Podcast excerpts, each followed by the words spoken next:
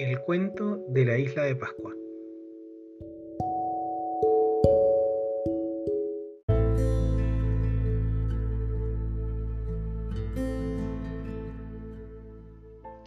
La isla de Pascua tiene un pasado oscuro que puede traer mucha luz para vislumbrar nuestro posible futuro como humanidad.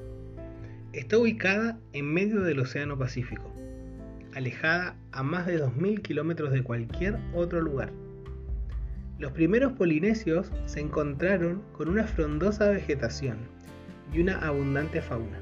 Prácticamente toda la isla estaba cubierta de bosque y era una de las mayores colonias de aves marinas de la zona. Sin embargo, también era muy ventosa, bastante fría y poco lluviosa. Sin aquel bosque, la biosfera de la isla quedaba desprotegida.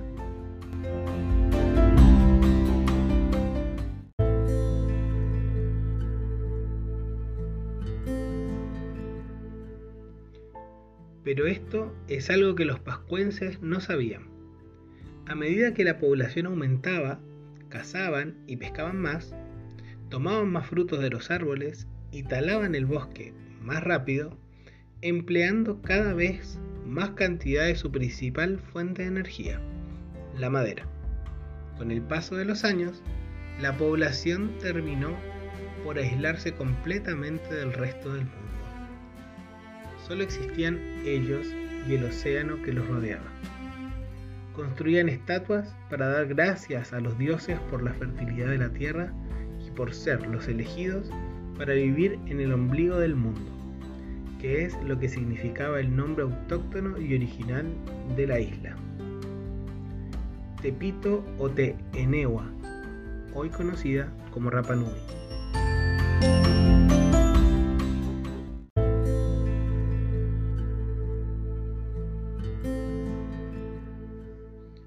A lo largo del siglo XVII, la población pascuense creció desmesuradamente alcanzando el pico de su civilización, es decir, el momento en que su modelo de crecimiento no pudo seguir avanzando y comenzó a declinar.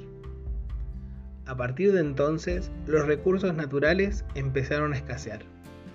La sobreexplotación acabó con la caza y cada vez había menos pesca.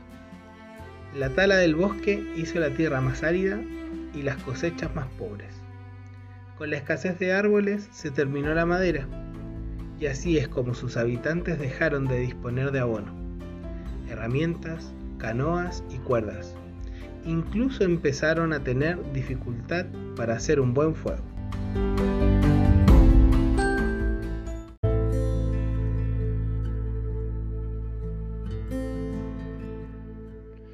En su lucha por la supervivencia, las tribus de la isla comenzaron a pelear entre ellas para obtener la energía que necesitaban para alimentarse y guarecerse del frío. Al principio lo hacían pacíficamente, intentando reconquistar el favor de los dioses con el objeto de que la tierra recuperara su antigua fertilidad.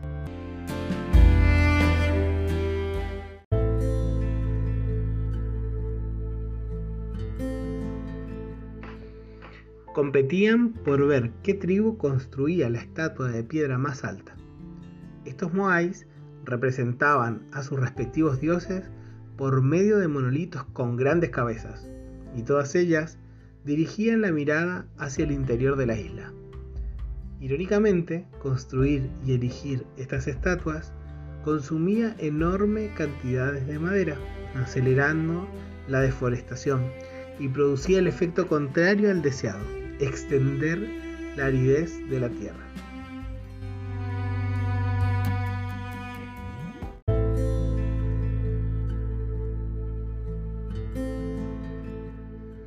El colapso de esta civilización llegó en forma de lucha armada entre sus tribus. Se destruyeron y mataron unas a otras para obtener los escasos recursos existentes. Incluso llegaron a practicar el canibalismo. De los 30.000 habitantes que llegaron a vivir en la isla de Pascua a principios del siglo XVIII, solo quedaban 3.000. Cuando los navegantes europeos descubrieron Rapa Nui en 1722, les inquietó ver toda la tierra cubierta de moáis derribados y puntas de flecha desparramadas por todas partes.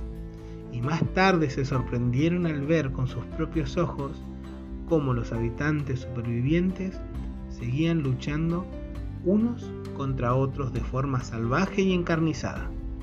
Curiosamente, al entrar en contacto con los primeros europeos, los desnutridos pascuenses solo les pedían una cosa, madera.